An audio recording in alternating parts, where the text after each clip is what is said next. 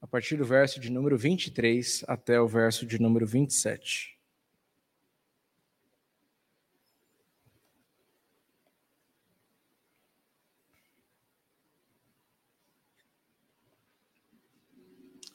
Lucas 9, de 23 a 27.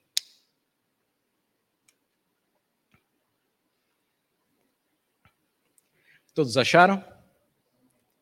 Diz assim a palavra do Senhor. Dizia a todos: Se alguém quer vir após mim, a si mesmo se negue, dia a dia tome a sua cruz e siga-me.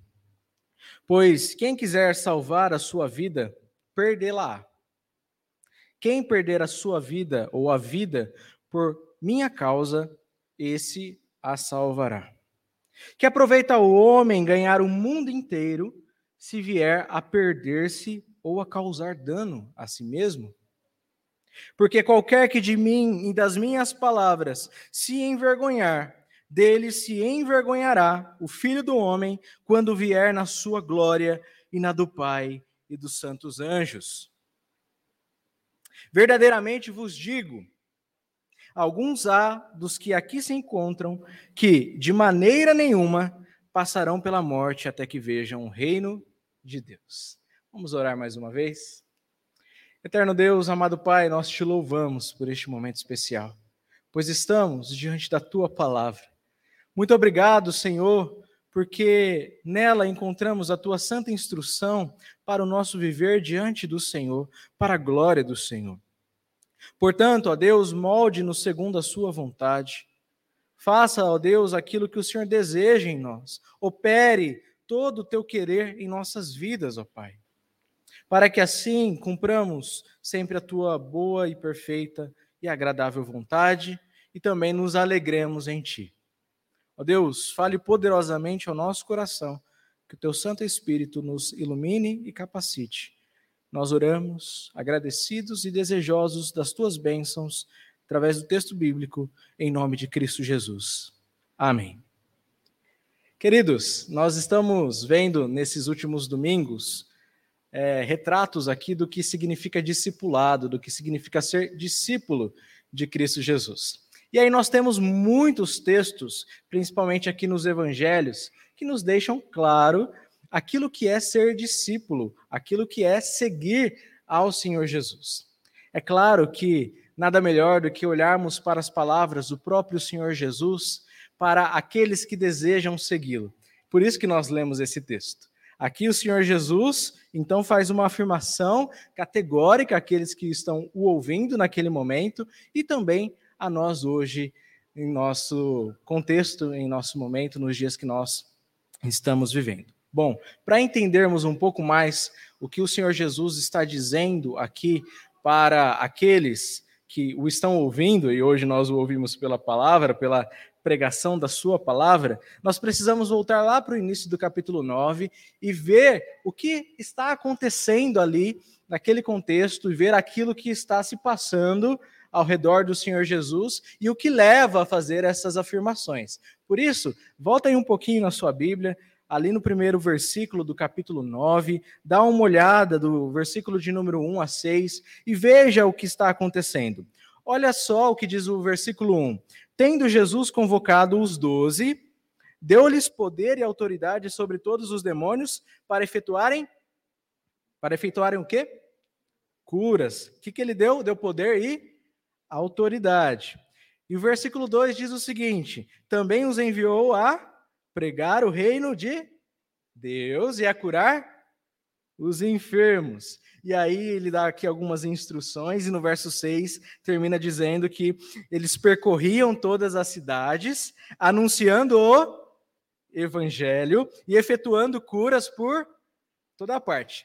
Imagina você como morador ali do norte da Galileia nos tempos de Jesus, e aí você ouve dizer que várias curas estão acontecendo, que aqueles que eram coxos estão andando, aqueles que eram cegos estão vendo, aqueles que é, não ouviam estão ouvindo, aqueles que tinham doenças crônicas que eram por toda a vida estão curados. Imagina você, aqueles também que eram endemoniados, estão agora tendo paz de espírito e sendo libertados. O que, que você faria? Ficaria, eu possivelmente ficaria muito espantado, ficaria, eu quero ver essas coisas acontecendo, eu quero ver essas curas, eu quero ver esses milagres, eu quero ver essa grande demonstração de poder. Então, era algo que estava acontecendo ali nos dias, através do ministério do Senhor Jesus, também na vida dos discípulos, aos quais ele tinha chamado mais para perto. Grandes coisas estavam acontecendo. E essas grandes coisas, que nem nos nossos dias, não ficam encobertas, né? A gente já manda um zap para a pessoa, falar assim, ó, oh, tá acontecendo isso aqui lá no centro de Bareri, bora lá que é coisa boa, né? E aí a gente pega, e vai, todo mundo fica sabendo, e todo mundo fica eufórico por, por boas novidades. Quem aqui não gostaria de ser curado de alguma doença que, é, aos olhos da medicina, não tem cura? É, quem aqui não gostaria de voltar a ver se é cego? Então, claro que aquilo era algo espantoso e estava acontecendo ali nos dias do Senhor Jesus. Essas notícias corriam, correram e chegou ali até o tetrarca Herodes, ali o governador daquela, daquela parte, e ele soube de tudo isso que se passava. Veja o verso 7, que ele fica perplexo. Ele diz, ou alguns diziam, né, dali daquele, daquele, daquela multidão, né? Olha, João ressuscitou dentre os mortos. Lembra aqui que João tinha sido decapitado, a mando do próprio Herodes. Veja aqui que outros diziam, Elias apareceu, o profeta. Outros, ressurgiu algum dos antigos profetas. Herodes, porém, disse: Eu mandei decapitar a João. Quem é, pois, esse a respeito do qual tem ouvido tais coisas? Herodes, então, fica ali questionando o coração: Quem é esse?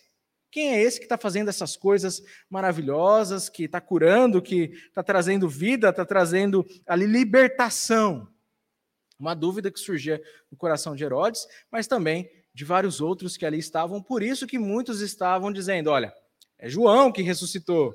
João operava grandes coisas. João ressuscitou.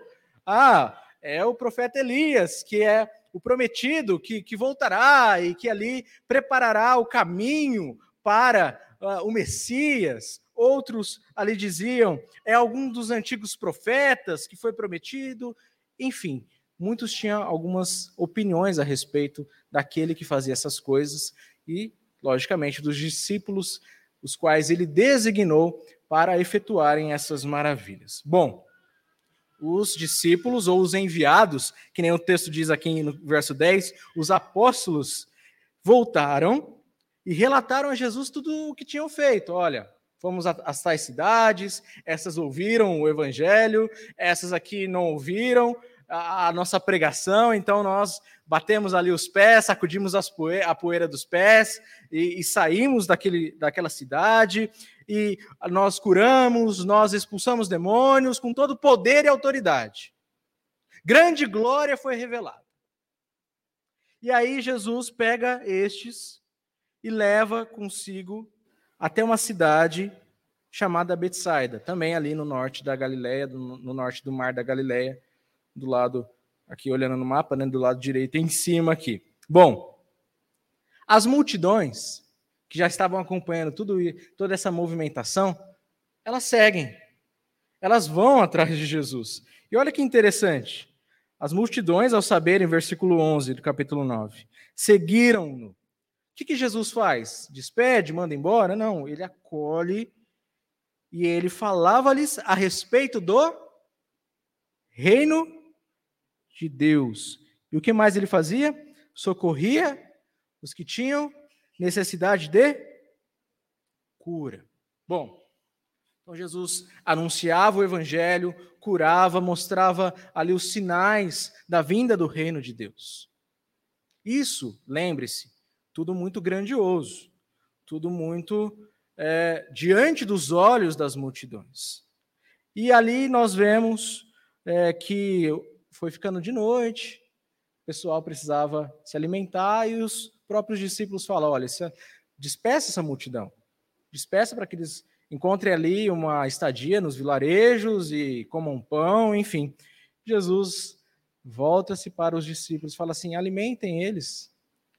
Mas como? Nós só saímos, saímos e comprarmos pão para toda essa gente. O texto fala que tinha ali aproximadamente 5 mil homens. Ah, imagina toda né, aquela, aquela multidão. Jesus fala, então, é, multiplica os pães e peixes e alimenta com grande abundância toda aquela multidão. Verso 17 nos diz: Todos comeram e se fartaram. Todos comeram e se fartaram, e dos pedaços que ainda sobejaram foram recolhidos doze cestos. Então, é, para quem não tinha nenhum pão, agora tem doze cestos, né? É, para quem não imaginava alimentar uma multidão, agora tem ali de sobra. Bom, é relatado um outro movimento a partir deste texto que fala que Jesus, orando à parte, versículo 18, achavam-se presentes os discípulos e perguntou. E Jesus pergunta aos discípulos, aqueles aos quais ele chama mais para perto: Quem dizem as multidões que sou eu? Quem tinha feito essa pergunta um pouco antes aqui? Herodes, né? Quem é, pois, este a respeito do qual eu tenho ouvido tais coisas? E aqui Jesus, ele pergunta para os seus discípulos: Quem dizem as multidões que sou eu? Aí vemos aqui que eles responderam: Olha, uns dizem que é João Batista, outros dizem que é Elias, ainda outros dizem que ressurgiu algum dos antigos profetas. Veja que as multidões, elas entendiam as, as grandes manifestações de poder, de autoridade, mas ainda assim, elas não conheciam a identidade daquele que fazia tais coisas. Elas não tinham discernimento de que aquele que estava diante dos seus olhos não era um precursor do Messias, como era João Batista, mas era o próprio Messias. Era o próprio Cristo. Mas Pedro, ali em nome dos discípulos, levanta e diz, e faz uma das confissões áureas da fé cristã, que é: És o Cristo de Deus. És o Cristo de Deus. Pedro e os discípulos, ao andar com Jesus, ao verem as manifestações de Jesus, ao ouvir do anúncio do evangelho da boca do próprio Jesus, entendia quem Jesus era de fato. E aí Pedro, em alto e bom tom, diz: És o Cristo de Deus. És o Cristo de Deus. És o Messias. Aquele que estava prometido. Aquele ah, que foi prometido lá para os nossos primeiros pais, quando eles caíram em pecado. Aquele que foi sendo prometido e reafirmado de geração em geração até os dias atuais. És o Cristo de Deus. Aí o Senhor Jesus volta-se e fala: Olha, não declarem tal coisa a ninguém, ainda não é o momento. E no verso 22 é algo paradoxal para a gente. Porque a gente estava vendo grandes manifestações de poder, e olha o que Jesus diz no verso 22. É necessário que o filho do homem sofra muitas coisas, seja rejeitado pelos anciãos, pelos principais sacerdotes e pelos escribas, seja morto e no terceiro dia ressuscite. Imagina você, você está vendo aquela, você, imagina você sendo um dos discípulos ali ouvindo essas palavras de Jesus. Você está tendo poder para expulsar demônios. Você tem poder para curar. Você anuncia grande, grandes coisas e poderosas coisas às pessoas. As multidões ouvem e veem essas coisas maravilhosas. Mas aí Jesus fala: Filho do homem, é necessário que ele sofra. É necessário que ele seja rejeitado. É necessário que ele morra, seja morto. Para gente, e quando eu digo gente, a humanidade, é difícil você conciliar poder com essa grande humilhação que Jesus está falando aqui. Como assim você é o Messias? Como assim você é o Cristo, o libertador, e você diz que agora o filho do homem precisa sofrer, ser rejeitado e morrer? Essas coisas para a gente não fazem sentido, não batem. A gente está acostumado com glória, com grande pompa ou com grande humilhação, mas essas duas realidades não se encaixam. Como é possível, sendo o Cristo de Deus, ser morto, sofrer e ser rejeitado. Jesus, ele está falando isso para os discípulos mais próximos. Mas ele novamente se volta às multidões e ele diz assim: dizia a todos, né? Se alguém quer vir após mim, a si mesmo se negue, dia a dia tome a sua cruz e siga-me. Jesus está mostrando que o reino de Deus, de fato, é paradoxal. Aquele que deseja ver a glória e o poder de Deus é aquele que deve sofrer, ser rejeitado e morrer. Aquele que veio para manifestar o poder do Senhor é aquele que vai ser humilhado até a morte e morte de cruz. Só lembrar lá de Filipenses 2, quando nós vemos o apóstolo Paulo relatando a disposição do coração do Senhor Jesus de se esvaziar, de entregar-se a si mesmo, de assumir a forma de servo, de servir até a morte morte de cruz. A pior morte que ali é, havia no império. Uma morte horrenda, dolorosa, que a gente sempre cita, né? Mas quem aqui já assistiu A Paixão de Cristo, de Mel Gibson, fica escandalizado com, com aquele show de, é, de sangue, de, de, de flagelos, da, daquela coisa horrenda diante dos olhos. Mas aquilo era a cruz. E o Senhor Jesus que está curando, está multiplicando pão e peixe para multidões, é o Jesus que está dizendo agora: eu sofrerei muitas coisas. Bom, a gente é levado pela palavra a ver que os discípulos não entendiam aquelas coisas, porque continuando, após o texto que nós lemos, nós vemos a transfiguração, um outro momento de grande manifestação da glória de Deus. Né? Ali estava Pedro, Tiago e João, não mais no barquinho, mas ali no, né, naquela naquele momento da transfiguração, e o texto diz que viram a sua glória. Aí no verso 37 do, do capítulo 9, nós vemos Jesus curando um jovem possesso. Ou seja, mais manifestação de poder.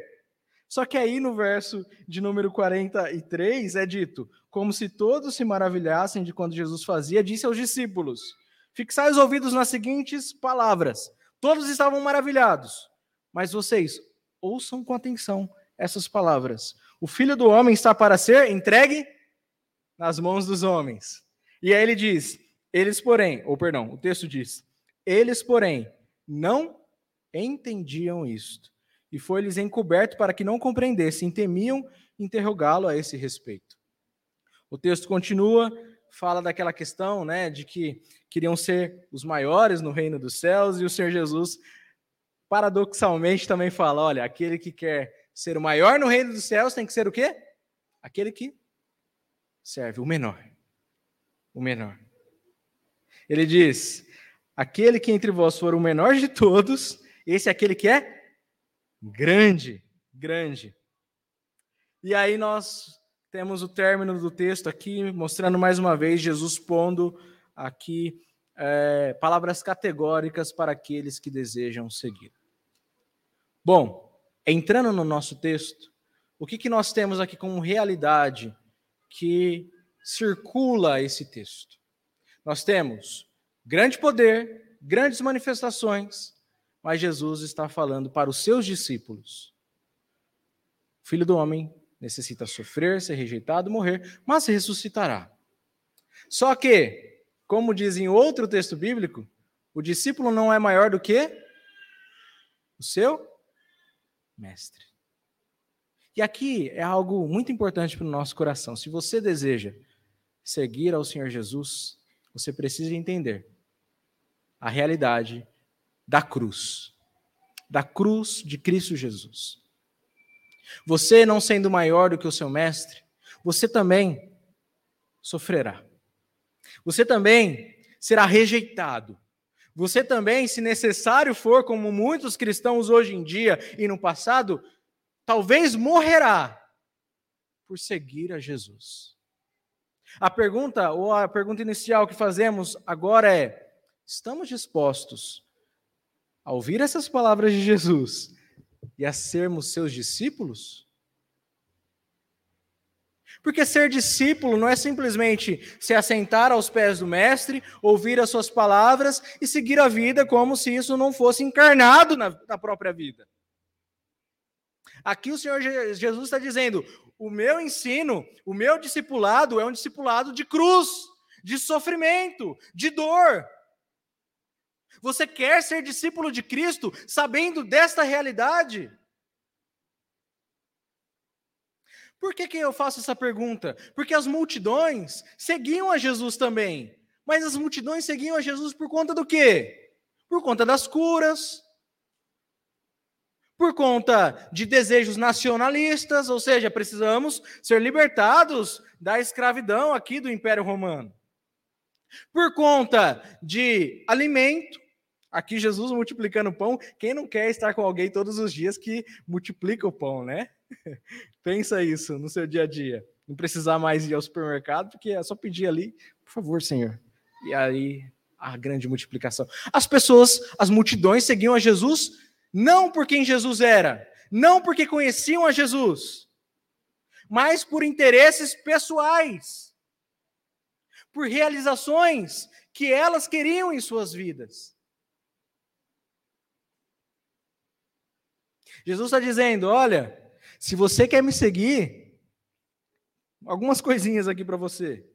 Se alguém quer vir após mim, a si mesmo se negue. A abnegação aqui envolve, de fato, deixar os interesses próprios, os interesses políticos, os interesses pessoais, o desejo de conquistar alguma coisa por um relacionamento com Jesus abandonar todos esses interesses e seguir Jesus por quem ele é, o Cristo que sofre na cruz. Mas acontece que muitos de nós vamos à igreja, ouvimos as pregações e ainda estamos intimamente interessados com as nossas coisas. Nós queremos poder, nós queremos glória, nós queremos um emprego. Quantos de nós não já vimos e ouvimos, às vezes até a gente não participou ou começou a ir numa igreja porque estava desempregado e eu preciso de um emprego, e aí foi despertado, eu preciso ir para a igreja, que Deus vai me abençoar se eu estiver lá e eu vou conseguir uma porta de emprego. Quantos não entram pelas portas das igrejas apenas para conseguir status. Olha como essa pessoa é, é boazinha, né? Agora tem uma moral legal, não, não humilha as pessoas, tal. Mas tudo isso visando algo próprio. Quantas pessoas não estão na igreja porque querem algo de Jesus e não dar a sua vida a Jesus? A pergunta que a gente tem que se fazer é: eu estou discípulo, eu sou discípulo de Jesus. Eu estou seguindo a Jesus por conta do quê? Qual que é a motivação do meu coração? É por interesses próprios? Jesus está dizendo aqui, a si mesmo se negue. Se negar é deixar o seu ego no lugar onde ele tem que estar, subordinado a palavra do Senhor Jesus. E não querendo subordinar o Senhor Jesus. Não querendo impor a sua vontade a Cristo. Não é anular sua identidade. Você continua sendo você. Contudo, já não é mais você quem vive, mas Cristo que vive em você. Será que você está na igreja entendendo essa realidade? Ou você fica fazendo exigências para Deus todos os dias, como se você fosse o centro da adoração e que como se o próprio Deus tivesse que servi-lo. Olha, Deus, multiplicou o ano passado, por que, por que, que não está fazendo isso na minha vida agora? A gente às vezes fica revoltado com Deus. Mas você entendeu, de fato, o que é ser discípulo? Jesus está fazendo, dizendo, a si mesmo se negue. Que mais ele diz? Dia a dia tome a sua cruz. A figura é a figura de um condenado que toma sobre o seu ombro a cruz e carrega. E uma cruz não é leve, tá? Uma cruz é pesada. Uma cruz é ali algo extraordinariamente pesado, ainda mais quando você é, está num caminho, né? Você está levando a cruz. Dia a dia tomar a sua cruz significa entender essa realidade de dor, essa realidade de sofrimento, essa realidade de perseguição. Todos aqueles que desejam viver piedosamente em Cristo Jesus serão perseguidos. O apóstolo Paulo também fala a Timóteo. Se ainda não é perseguido no nível físico, de alguma forma você é perseguido, chacotado. Você sempre estará em discordância com as coisas do mundo. Então, aqueles que almejam a glória do mundo e também desejam ser discípulos de Jesus, estão no lugar errado. Estão no lugar errado. Veja o texto de, eh, de João, do Evangelho de João, no capítulo 12, só para a gente passear um pouco aqui na Bíblia e reafirmar essas verdades aqui. João 12.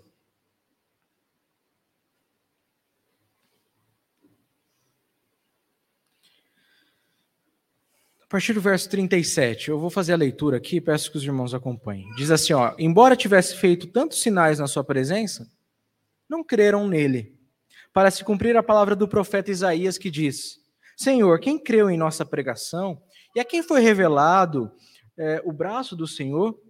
Por isso não podiam crer, porque Isaías disse ainda: cegou-lhes os, os, olhos e endureceu-lhes o coração, para que não vejam com os olhos, nem entendam com o coração e se convertam, e sejam por mim curados. Isso disse Isaías porque viu a glória dele e falou a seu respeito. Contudo, muitos dentre as próprias autoridades creram. Olha só, muitos dentro, dentre as próprias autoridades creram nele.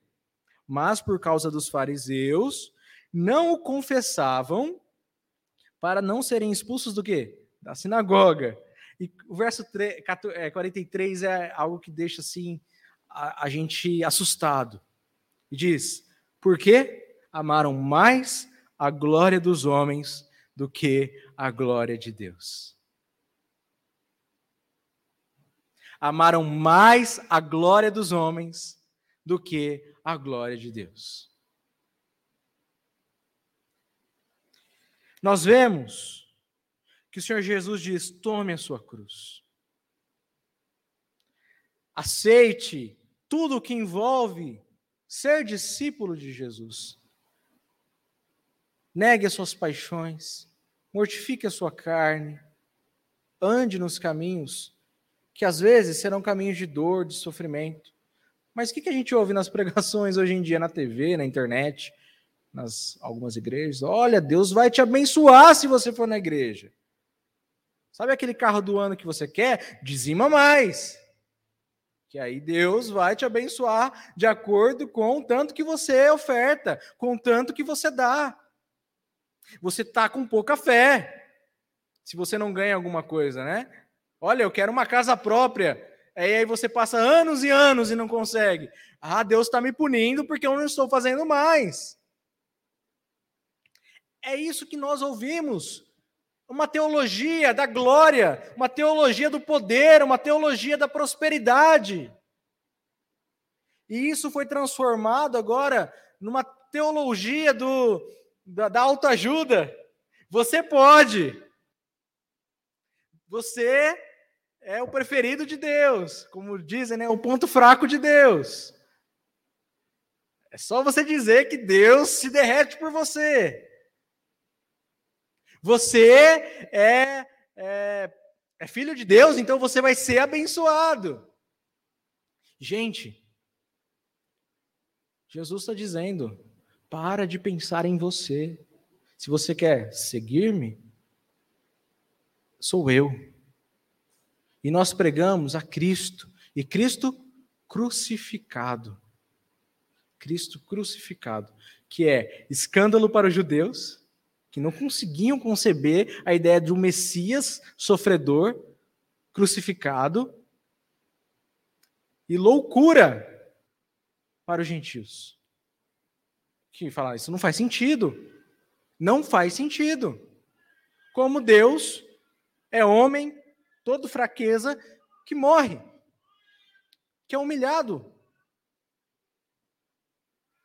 Mas nós pregamos a Cristo e Cristo crucificado. E Jesus diz: tome a sua cruz e siga-me. Siga-me. É, ouça as minhas palavras. Para de ficar colocando condições para me seguir ou impondo o que você acha que é me seguir na vida de outras pessoas. Ouça a minha voz, ouça a voz de Cristo. E o que tudo parece perda para a humanidade é vida, e vida em abundância. Por isso que caminhando para o final desse texto, ou desse sermão, nós vemos no verso 24 e 25 a seguinte realidade: Pois quem quiser salvar a sua vida, perder lá. Quem perder a vida por minha causa, esse a salvará.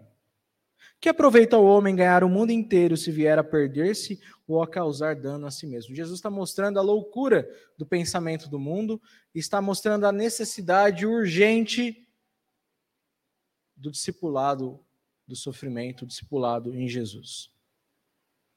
Não adianta você ter riquezas, não adianta você ter bens, não adianta você ter uma vida rodeada de pessoas, sendo que isso é tudo que você tem. Porque sinto lhe informar, tudo isso passa. Tudo isso é transitório. Como a gente diz no ditado popular, né? Ninguém né, leva nada para o caixão. Não tem, o caixão não tem gaveta, né? Já ouviu essa? Não tem. Por que você faz o que faz e para quem você faz o que faz? O que, que Jesus está dizendo? Ó, aqueles que são considerados perdedores, estes ganharam a vida porque deixaram tudo o que tinham e me seguiam, ou me seguiram. Isso não significa que o sofrimento que te salva, ah, se eu, o quanto eu sofrer, então é o quanto eu vou ser amado. Isso também é justificação pelas obras. Não é isso, não é o sofrimento ou as riquezas, é Jesus. É entender que o centro da sua vida é Jesus. Então, se você entende que é Jesus e recebe tudo que é decorrente dele, mesmo que seja dor, sofrimento, você entende que ele venceu o mundo. E que aqueles que, ainda que por um breve e momentâneo tempo, passem por sofrimentos, tem um eterno peso de glória preparado para si. É contraditório para o mundo falar que aqueles que sofrem, aqueles que são rejeitados, aqueles que são considerados loucos, são aqueles que recebem todo o poder e a glória que o mundo deseja. São aqueles que herdam a terra, como diz o salmista. Mas o reino de Deus é assim, o reino de Deus é paradoxal. E se você quer ganhar, você tem que perder. Se você quer ganhar, você tem que perder. Mas às vezes a gente está agarrado nas coisas deste mundo e, e deixa de olhar para Jesus. E às vezes a gente está na igreja agarrado nas pilastras, não querendo as coisas do alto, não pensando nas coisas do alto, não buscando as coisas do alto, mas as coisas daqui da terra. É interessante que o pastor Tim Keller, pastor lá dos Estados Unidos, em Nova York, ele recentemente teve um câncer é, e ele escreveu o seguinte: que ele agradecia a Deus porque ele estava aprendendo, ou sua família estava aprendendo a se desgrudar, ou a, ele estava se desmamando do mundo e se aproximando mais de Deus. As suas raízes estavam sendo cada vez mais arrancadas do mundo pela percepção da sua fragilidade, da, da morte que possivelmente virá, mais ele está entendendo mais e mais a realidade dos céus, do Senhor. Está sendo desmamado das benesses aqui da terra. Você, diante de uma enfermidade, você, diante de uma doença, poderia dizer isso? Com a convicção de que Deus está te ensinando a se desgrudar deste chão e a buscar as coisas do alto? Ou você se apegaria ainda mais aqui como um louco desesperado e não quero, não quero sair daqui, me deixa aqui. Por isso que a morte muitas vezes nos assusta, nos angustia, porque a gente está muito preso aqui. Jesus está falando: olha, siga-me. Aquele que perder a vida por minha causa, este a salvará. Este a salvará.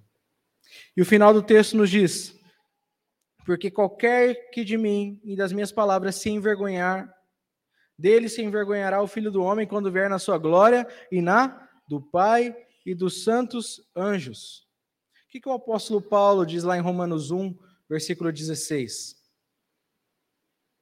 Porque não me envergonho do evangelho, pois é o poder de Deus para a salvação de todo aquele que crê.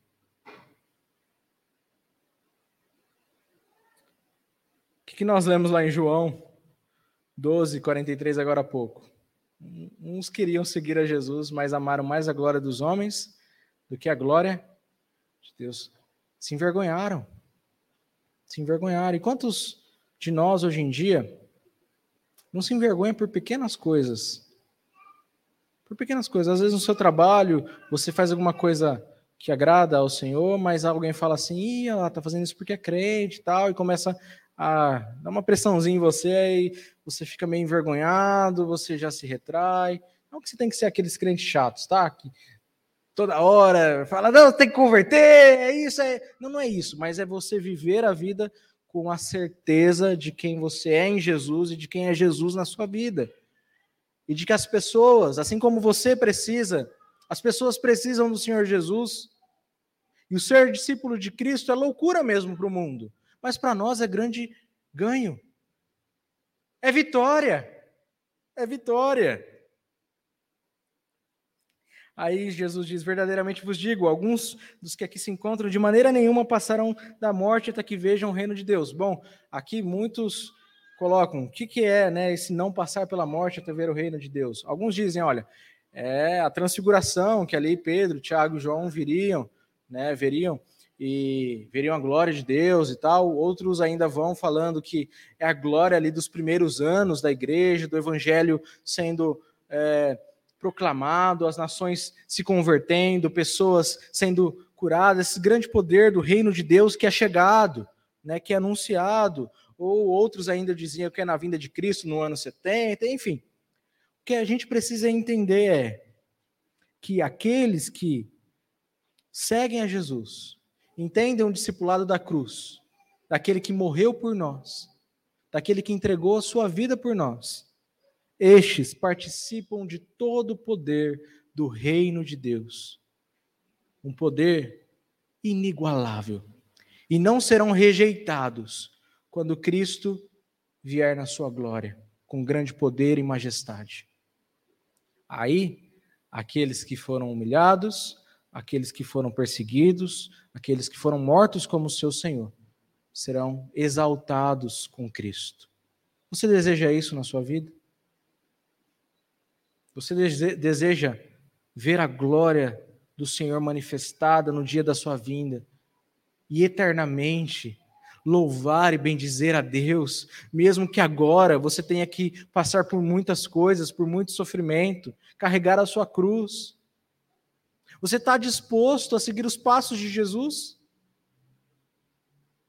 Se sim, persevere, meu irmão. Persevere, minha irmã. Continue. Deus fortalece aqueles que o buscam, aqueles que esperam nele.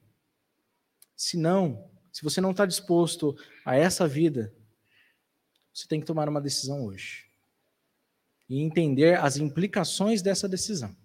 Porque o Senhor Jesus está dizendo: se você quer ganhar sua vida, cuidado. Cuidado. Amor ao Senhor Jesus. Só Jesus salva, só Jesus transforma, só Jesus preserva. Tudo isso não é nada comparado àquilo que o Senhor tem preparado para nós. Portanto, você, como discípulo, negue-se a si mesmo. Dia a dia, tome a sua cruz e siga o Senhor Jesus com todo o seu coração, como nós lemos no começo, com todo o seu coração, de toda a sua alma, de todo o entendimento, com toda a tua força. Continue Continue. Persevere. O Senhor está contigo. E o Senhor colocou irmãos e irmãs, discípulos dele também, carregando a cruz ao seu lado. Cada um carrega a sua cruz, mas nós vamos lado a lado com os olhos no alvo, que é o próprio Senhor Jesus, sabendo que ele nos guarda e nos guardará até alcançarmos a Nova Jerusalém pela sua própria força, não pela nossa.